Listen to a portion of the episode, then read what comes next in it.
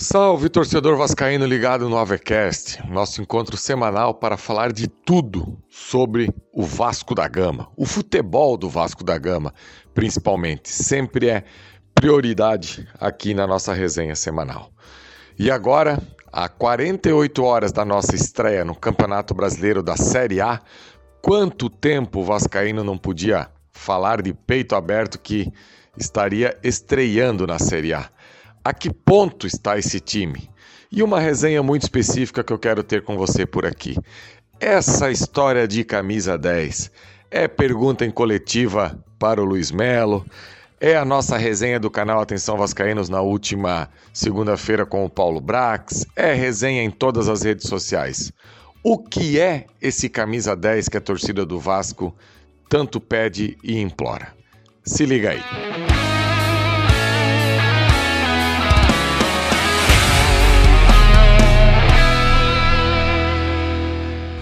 Então, torcedor vascaíno, estamos aí a poucos momentos da estreia do Vasco no Campeonato Brasileiro da Série A. E um jogo daqueles, um jogo contra o Atlético Mineiro no Mineirão. O Atlético que ontem venceu aí o Brasil de Pelotas por 2 a 1 na Copa do Brasil e já faz uma decisão na próxima terça-feira contra o Atlético Paranaense em Curitiba pela Libertadores América, pelo simples fato do Atlético ter perdido o primeiro jogo em casa para o Libertar. Você imagina numa fase de grupos você começar perdendo dois jogos consecutivos, já começa a complicar. Então a gente não sabe, não tem a ideia aí de que Atlético virá para cima do Vasco no próximo sábado. Agora, o meu tema da resenha hoje com você por aqui é sobre essa história do camisa 10 da colina, do meia. O que é essa história do camisa 10? Eu acredito que quando todo torcedor do Vasco, inclusive a imprensa nas coletivas, começam a bater nessa tecla, eu acho que o camisa 10 está um pouco desvirtuado, se é assim que a gente pode falar, do que o torcedor imagina. Ninguém está pedindo um meia clássico, um jogador que joga ali naquela função da zona 14 que os estudiosos do futebol agora falam, um jogador como na década de 80 e 90 nós tínhamos aqui no futebol brasileiro é, vários jogadores dessa função. Quando o torcedor do Vasco fica batendo nessa tecla do camisa 10, é que o torcedor está carente por um jogador que vá resolver os problemas de um jogo difícil numa jogada, num lance. É o famoso tirar o coelho da cartola. E hoje, no elenco do Vasco, nós não temos esse tipo de jogador. E o Vasco Associativo, nos últimos 20 anos, teve pouquíssimos desses jogadores capazes de mudar a história de um jogo com um lance. O último sopro na história do futebol do Vasco foi aquele time de 2011 e depois o time de 2012, que nós tínhamos Felipe, Juninho, Diego Souza, jogadores capazes de mudar o rumo de uma partida que está difícil, de um jogo que está complicado, de um jogo que está amarrado, em apenas um toque na bola, uma jogada, algo assim que realmente muda patamar de uma equipe. E hoje, e há um bom tempo, o torcedor vascaíno está muito carente desse tipo de jogador. Eu tentei puxar pela memória qual foi a última contratação do Vasco realmente que o torcedor imaginava assim: esse jogador merece ser buscado no aeroporto. Talvez o último foi o Luiz Fabiano. Só que nós temos que ter a convicção que esse tipo de contratação não pode ser feita apenas para você lotar o aeroporto, sem planejamento. Como o Vasco Associativo chegou a fazer em determinados momentos da sua história e que levou o Vasco a esse calvário de ficar tanto tempo no ostracismo do futebol brasileiro. Porque a gente precisava e muito demonstrar para o torcedor, dar um recado, falar para ele, e não era nada programado. Era tudo jogadores que eram contratados. Aquela história, a próxima diretoria, quem chegar na próxima eleição, é que vai ver se vai dar conta de pagar esse jogador aí ou não. Então, ficava algo que no momento era muito bom, só que pro futuro do nosso clube, a gente sabe o que acabou acontecendo. E com a história da SAF que o Vasco fez aí a venda do seu futebol de 70% para a empresa americana, é óbvio que o torcedor se imaginou contratando esse tipo de jogador. Quando o Josh, na sua primeira fala ao torcedor vascaíno, ele deixa claro que era a última vez que o Vasco iria enfrentar o rival em desvantagem financeira. Isso foi criando dentro do torcedor vascaíno uma possibilidade do Vasco ser recheado de craques. Só que esse processo que tanto é falado, e igual o Luiz Melo falou várias vezes na coletiva de ontem, e o Paulo Brax falou na segunda-feira, eu acredito que o torcedor entende que há um processo para ser feito mesmo. É, eu até brinquei com o Brax que nessa janela da última que o Vasco fez, que o Vasco gastou mais de 100 milhões, o Vasco poderia, com esses 100 milhões, ter comprado, por exemplo, o Felipe Coutinho. Só que daí a, a a indagação que eu faço ao torcedor é o seguinte: o Felipe Coutinho ia passar a bola para quem? Ele ia pegar a bola do goleiro, driblar todo mundo e ia lá fazer o gol? Claro que não ia fazer.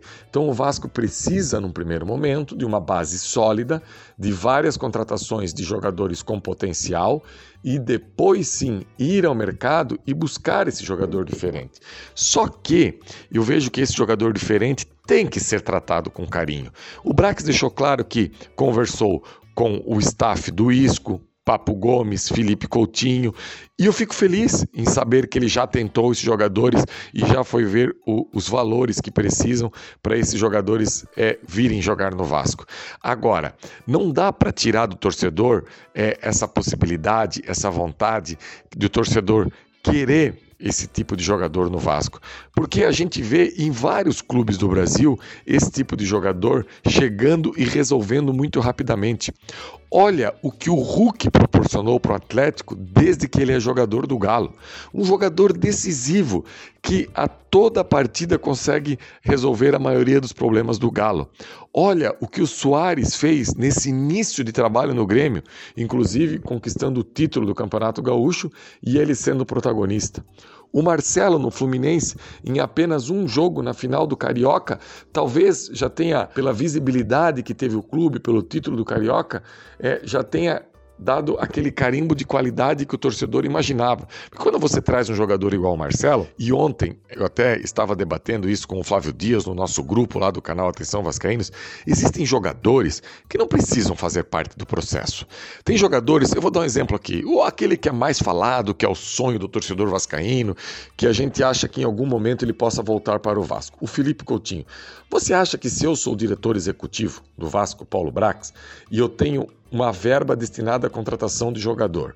Você acha que eu, com o Felipe Coutinho, eu preciso comunicar um treinador, um diretor técnico, supervisor de futebol que eu estou trazendo o Felipe Coutinho? Se esse treinador, esse coordenador, esse não tiver a possibilidade, eu achar que o Felipe Coutinho não serve para o Vasco, quem tem que ir para a rua é ele. Existem jogadores que são o Tite, ex-treinador da seleção brasileira, usa um termo que eu acho é, muito específico e cabe bastante para isso que eu estou falando. Existem jogadores de qualidade comprovada. Então, jogador de qualidade comprovada, você não precisa respeitar muito processo, modelo de jogo, esquema tático. Não, não. O jogador de qualidade comprovada, ele vai chegar, ele vai se adaptar ao cenário e vai resolver para o seu clube. Então, quando o, o Luiz Melo ontem na coletiva tentou levar o debate ah, sobre o que é o meia, para que esse meia, não, não é por aí, não é essa história de meia. Eu, particularmente, vou dar um exemplo para vocês. Se eu tiver que citar o melhor meio de campo de clube dos últimos 10 anos do futebol mundial, talvez tenha sido Casemiro, Tony Kroos e Lucas Modric. Agora, esse meio de campo é um meio de campo que tem um 10? Não, nenhum desses jogadores são um 10. Só que quando o torcedor vascaíno fica clamando e fica pedindo por esse 10 e quer essa figura, é o jogador que vai resolver dentro de campo.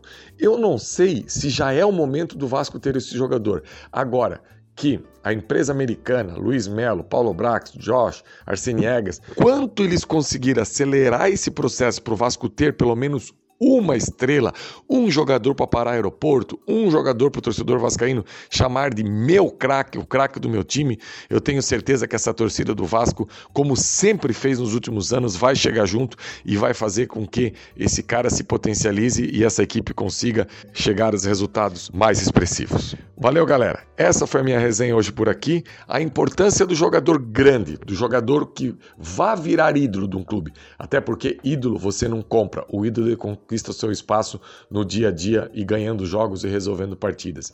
Então eu vejo que o Vasco precisa dessa figura e eu tenho certeza que logo logo a gente vai poder ter esse craque para chamar de nosso.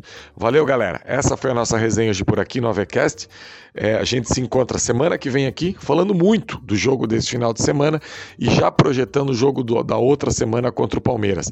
Não tem descanso. Essa, esse início de temporada do Vasco aí no Campeonato Brasileiro da Série A é só pedreira e que a gente possa estar muito bem preparado. Valeu, galera!